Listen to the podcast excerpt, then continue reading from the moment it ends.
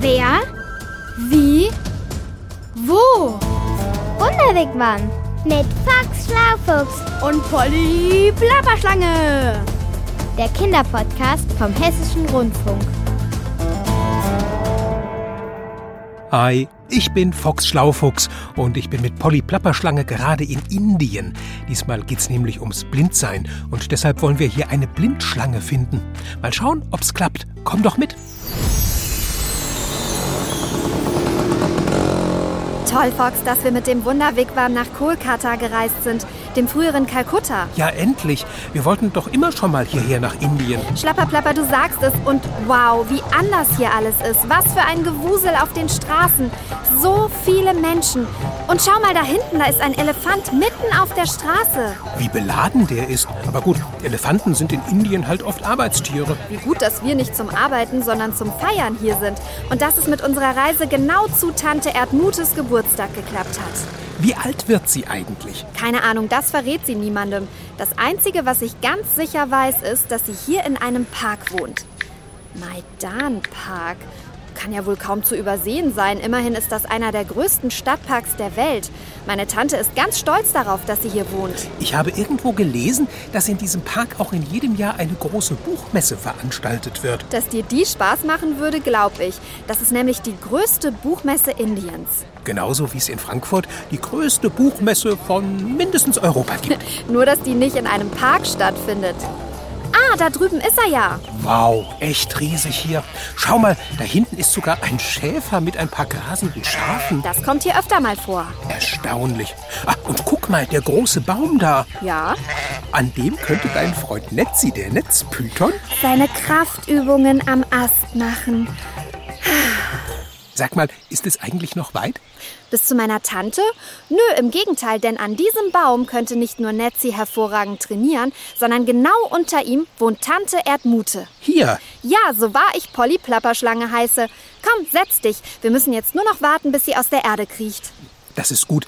Das Geburtstagsgeschenk für deine Tante ist nämlich ganz schön schwer. Was hast du eigentlich für sie ausgesucht? Einen wunderschönen Blumentopf aus blauem Porzellan mit einer kleinen Palme drin. Was soll sie denn damit? Na, deine Tante Erdmute zählt doch zur Art der Blumentopfschlangen. Ja, aber Was? das hat doch nichts damit zu tun, dass sie Blumentöpfe mag. Weißt du, Blumentopfschlangen heißen deshalb so, weil sie zwischen Pflanzenwurzeln leben. Und wieso heißen sie da nicht Pflanzenwurzelschlangen? Also der Name kommt daher, weil hier immer wieder Pflanzen ausgegraben wurden, schlapperplapper ausgebagger. Die wurden dann in Blumentöpfe gesteckt und anschließend in Länder verschickt, in denen man Pflanzen aus Indien haben wollte. Ah, verstehe. Und beim Umtopfen hat man nicht immer genau auf die Wurzeln geguckt und manchmal war da eben noch eine Schlange dazwischen. Und die kam einem dann aus dem Blumentopf entgegen, genau. das stelle ich mir lustig vor. Tante Erdmute und ihre Schwestern und Nichten und Cousinen finden das gar nicht so lustig. Warum? Manche Menschen haben dadurch richtig Angst vor ihnen bekommen, obwohl sie null gefährlich sind. Die Tante, ihre Schwestern, Nichten und Cousinen. Äh, Was ist denn mit den Jungs? Es gibt bei Blumentopfschlangen keine Jungs. Wenn die Eier legen, schlüpfen da immer nur Mädels raus. Immer?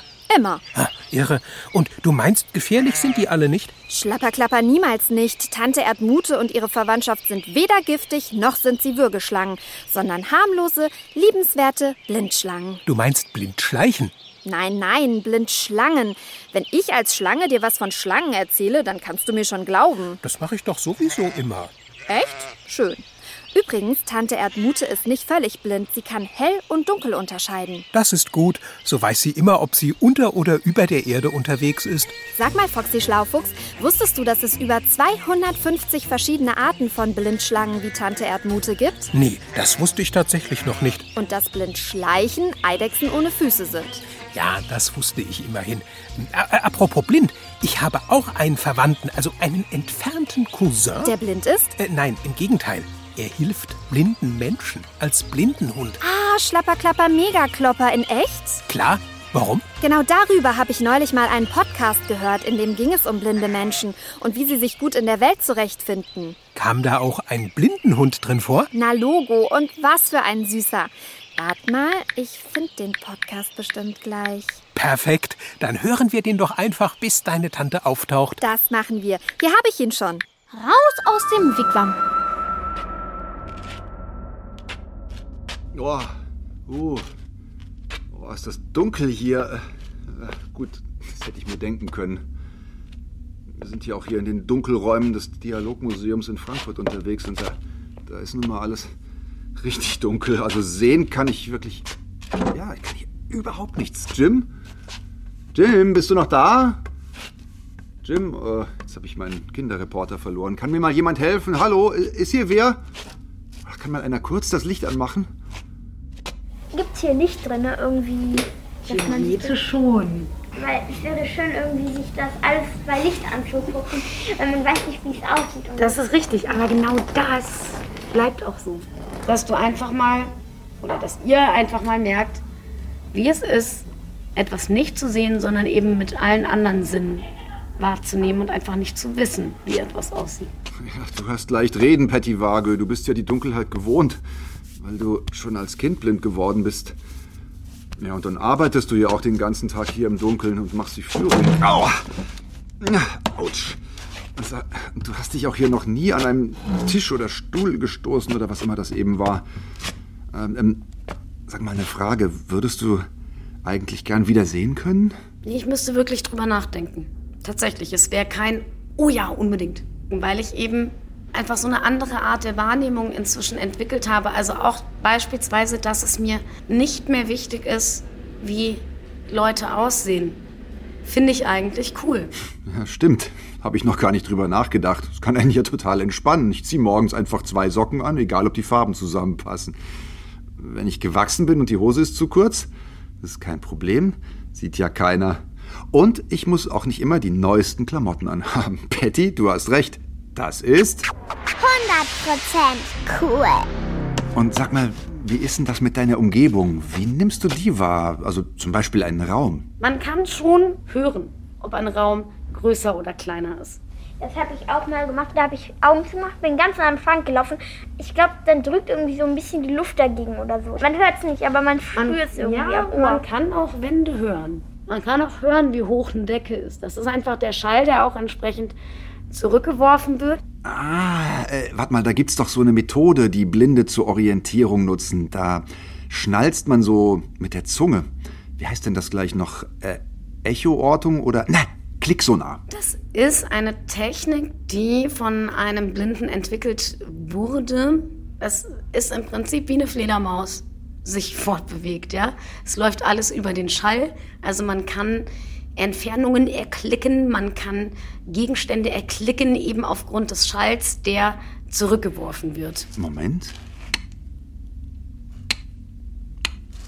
Nee, also ich sehe leider. Und es ist wahrscheinlich Übungssache.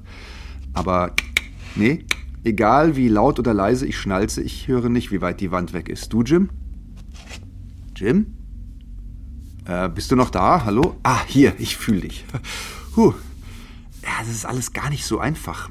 Besonders nicht, wenn man das nicht gewohnt ist. Also, okay, dann taste ich mich mal weiter mit meinen Händen. Ah, ah, ja, ich glaube, ich habe den Ausgang gefunden. Moment, da ist Licht. Ah, so. Hier kann ich wieder was sehen. Wenn ich als blinder Mensch unterwegs bin, habe ich eigentlich in aller Regel meinen blinden Langstock dabei. Einige haben auch einen blinden Führhund. Hallo? Hat jemand nach mir gerufen? Bin schon da. Melde gehorsamst. Blindenführhund Sniffer. Bereit zum Einsatz. Hey, hoppla, das ist ja, ja, ist ja gut. Ja, beruhig dich mal. Sniffer heißt du, hm? Mann, das nenne ich mal Einsatz. Kaum erwähnt man einen blinden Hund, schon ist einer da. Blindenführhund, bitteschön. Ja, ja, schon gut. Aber sag mal, Sniffer, was hast denn du da für ein komisches Gestell umgeschnallt? Gestell, das ist ein Führgeschirr in weiß. Mann, das weiß doch jedes Kind, dass ein Blindenführhund und nur ein Blindenführhund dieses Führgeschirr tragen darf, wenn er im Dienst ist. Also ich bin jetzt im Dienst. Im Einsatz. Bereit. Probier's mal aus. Mach die Augen zu und nimm den weißen Bügel auf meinem Rücken in die Hand. Und dann führe ich dich, wohin du willst. Keine Angst, ist ganz sicher. Denn zum einen müssen alle Verkehrsteilnehmer auf uns Rücksicht nehmen. Gesetz. Und dann habe ich noch die perfekte Schnüffelnase und ganz hervorragende Ohren. Oh, danke für das freundliche Angebot, Sniffer. Ja, du bist ein guter. Also, wenn ich blind wäre, dann wärst du auf jeden Fall mein allerliebstes Hilfsmittel. Jetzt habe ich aber erstmal eine Frage an Klaus Meyer. Herr Meyer, Sie sind ja selbst auch blind und dazu noch Geschäftsführer des Blinden- und Sehbehindertenbundes in Hessen. Haben Sie denn neben Ihrem blinden Langstock noch andere Hilfsmittel, mit denen Sie sich orientieren? Für mich sind die besten Hilfsmittel, die man immer dabei hat. Das sind die Ohren, die Nase, die Hände, die Finger, also was ich halt riechen kann, hören kann, schmecken kann, fühlen kann, das habe ich immer dabei. Wie praktisch. Ja, und bei Menschen, die lange blind sind, bilden sich ja auch die anderen Sinnesorgane besser aus. Also die meisten hören und riechen besser. Ein Freund von mir zum Beispiel, der auch von Kindheit an blind ist, der merkt tatsächlich, wenn wir an einem Kiosk vorbeigehen, der riecht es an der Druckerschwärze der Zeitungen, die es da zu kaufen gibt. Wow, schlau! Wenn ich dann irgendwie mit Augen zu die Treppe hochlaufe, und plötzlich ist da keine Stufe mehr. Dann schreckst du dich kurz und dann machst du halt einen Schritt auf den Boden. Oh ja, das kenne ich. Ja, das fühlt sich kurz so an, als ob man einen Schritt ins Leere macht. Genau dafür ist mein Stock da. Wenn ich den Weg oder die Umgebung eben nicht so gut kenne, dann benutze ich meinen Stock genau dafür. Ne? Treppe hoch, alles klar. Ich fühle mit dem Stock vor mich und dann merke ich, wo die Treppe aufhört. Oder eben, wo ist eine Wölbung im Boden oder eine Unebenheit. Genau dafür ist mein Stock da. Oder ich. Ich führe dich nämlich einfach um die Löcher im Boden rum. Oder bleib vor Hindernissen stehen. An Ampeln zum Beispiel. Hm. Ja, all das kann ich. Da staunst du was. Mhm. Aber hilfst du denn auch beim Anziehen? Ich? Nö. Das ist nicht mein Job. Manchmal verwechselt mein Papa die Kleidung mit meiner Schwester und dann wird ich irgendwie mit einer pinken Hose in die Schule gehen, an der lauter Herzchen hochregnen. Und das wäre dann nicht so cool. Ja, stimmt. Wie machst du das denn, Patty, wenn du ein T-Shirt mit einer bestimmten Farbe anziehen willst? Also es gibt Farberkennungsgeräte oder Farberkennungs-Apps auch, die sind ziemlich gut. Damit kann man arbeiten. Und früher habe ich es tatsächlich so gemacht, das T-Shirt, das kein Zettel hat, wusste ich, das ist das Weiße und das mit dem eingeschnittenen ist rot und so, genau so. Ja? Also das ähm, geht natürlich auch. Man kann sich das auch so markieren. Mhm, gute Idee. Und was ist für dich das wichtigste Hilfsmittel für Blinde? Smartphone. Ich bin unglaublich dankbar, dass wir genauso Smartphone und technische Geräte nutzen können, wie ihr auch. Funktioniert ja alles unter anderem mit Sprachsoftware, also Sprachausgabe. Software? Äh, das ist Englisch, oder? Und soft, ah, das weiß ich. Soft heißt weich. Also, du willst was Weiches, dann nimmst du mich. Ich bin auch weich. nee, Sniffer. Mit Software meint Patty spezielle Computerprogramme, die blinden Menschen helfen können. Dann gibt es Hilfsmittel wie Ohren, die ich tasten kann. Da kann ich einen Deckel aufklappen und dann kann ich das Ziffernblatt fühlen. Das gibt es, dann gibt es sehr viele Spiele für Blinde und Sehbehinderte, die halt taktil hergestellt sind, also dass man sie fühlen kann. Also es gibt Mensch ärgere dich nicht, wo man die einzelnen Felder fühlen kann, wo die Figuren eine unterschiedliche Form haben. Das gibt es auch. Ah, und das hier ist ein Hilfsmittel zum Hören. Ein Ball, in dem ein Glöckchen oder was Rasselndes drin ist, damit man hören kann, wo er gerade ist? Ja, äh, solche Dinge kenne ich. Nur, dass ich als Blindenführhund mit dem Glöckchenball ja nicht spielen darf. Wenn ich im Dienst bin, darf mich nichts und niemand von meiner Aufgabe ablenken. Aber mein Blindenmensch kann damit spielen. Und das sogar richtig. So wird Fußball gespielt und es gibt auch eine Liga dafür. Es gibt Blindenfußball, Blindentennis, alles Mögliche. Das heißt, blinde Menschen können eigentlich alles machen, was Sehende auch können? Vieles kannst du nicht komplett alleine, das ist ganz klar. Also ähm, ich habe zum Beispiel sehr früh Skifahren gelernt. Natürlich mache ich das nicht ohne Begleitung, ja, weil man braucht ja schon jemanden, der die Kommandos gibt, ne, dem man auch vertraut. Ich habe meinen Surfgrundschein gemacht, zum Beispiel Windsurfen, wurde von der Schule angeboten damals. Geht natürlich auch nicht komplett alleine. Segelschiffe hört man nicht so gut. Stimmt. Mit denen sollte möglichst niemand zusammenstoßen. Ich habe mal von einer Art Blindenschreibschule gehört. Da lernt man irgendwie wie von der ersten Klasse an das ABC. Warst du da auch? Also ich habe zum Beispiel beides gemacht. Ne? Ich war auf einer normalen Schule und ich war auf einer Blinden- und Sehbehindertenschule. Es gibt natürlich extra Kurse für Leute, die spät erblinden, also eben nicht geburtsblind sind. Hm.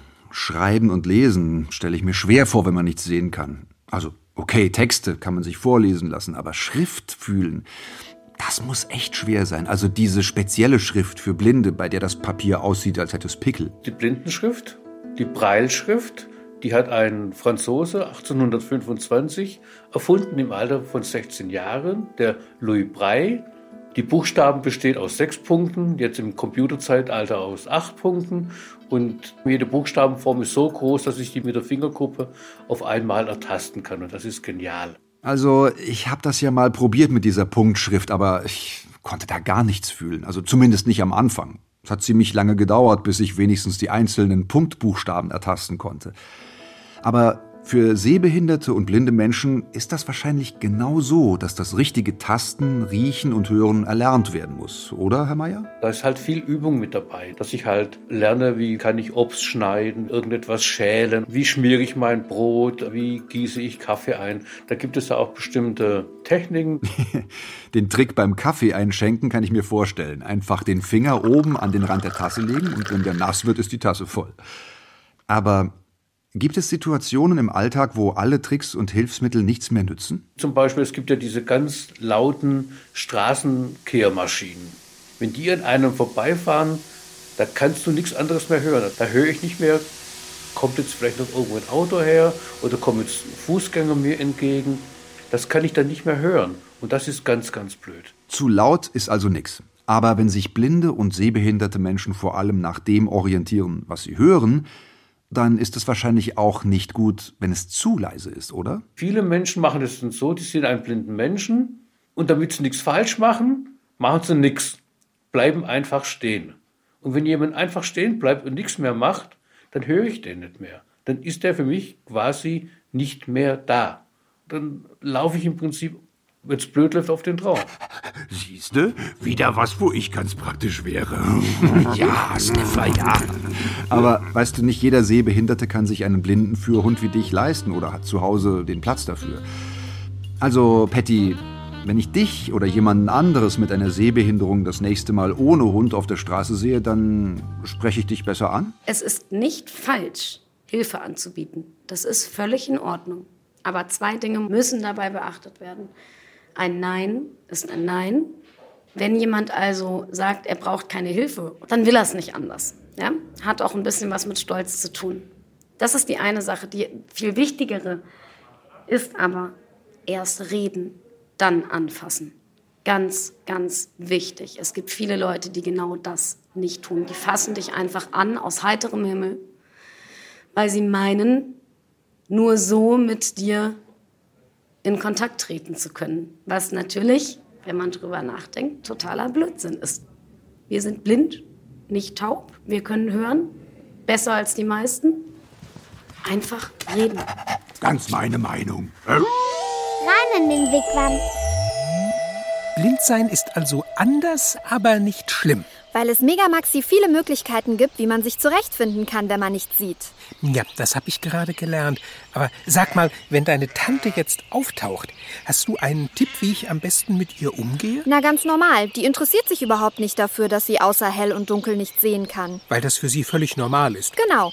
Aber tu mir einen Gefallen. Gern, welchen? Erwähne keine Blindschleichen und am besten auch keine Regenwürmer. Wieso das denn? Na, weil mal jemand zu ihr gesagt hat, sie sähe aus wie ein Riesenregenwurm. Das fand sie gar nicht lustig. Ich schon. Fox. Ja, ist ja schon gut. Äh, Wo bleibt Erdrute überhaupt? Keine Ahnung. Sie müsste doch schon längst mitbekommen haben, dass wir hier sind. Du schau mal, da liegt ein Zettel unter der Wurzel. Liebe Geburtstagsbesucherinnen und Geburtstagsbesucher, wie schön, dass ihr an mich gedacht habt. Leider bin ich nicht zu Hause. Oh nein. Zu meinem diesjährigen Geburtstag habe ich beschlossen, meine Nichte in Padua zu besuchen. Dort in Italien gibt es den ältesten botanischen Garten der Welt mit vielen Pflanzen, zwischen deren Wurzeln ich schon immer mal rumkriechen wollte. Ich hoffe, mein Plan klappt, in einem Blumentopf versteckt per Schiff nach Italien zu reisen. Bis bald und viele Grüße, eure Erdmute. Oh, wie doof. Schade, ich hatte mich schon so gefreut. Weißt du was? Dann tupfen wir hier jetzt einfach die Palme ein, die wir ihr mitgebracht haben, schreiben ihr auch eine Nachricht und dann machen wir erstmal Schluss für heute. Auf. Aber ich hätte da noch was. Polly. Na gut, genug geplappert. Ich bin fort. Bis zum nächsten Ort. Genau. Ciao mit Hau. Das war der Wunderwegwand Kinderpodcast Mit Box Schlaufuchs und Polly Plapperschlange. vom Hessischen Rundfunk. Diesmal von Yvonne Koch. Du musst wohl immer das letzte Wort haben, Polly. Schlapperplapper, du sagst es, Foxy. Ciao.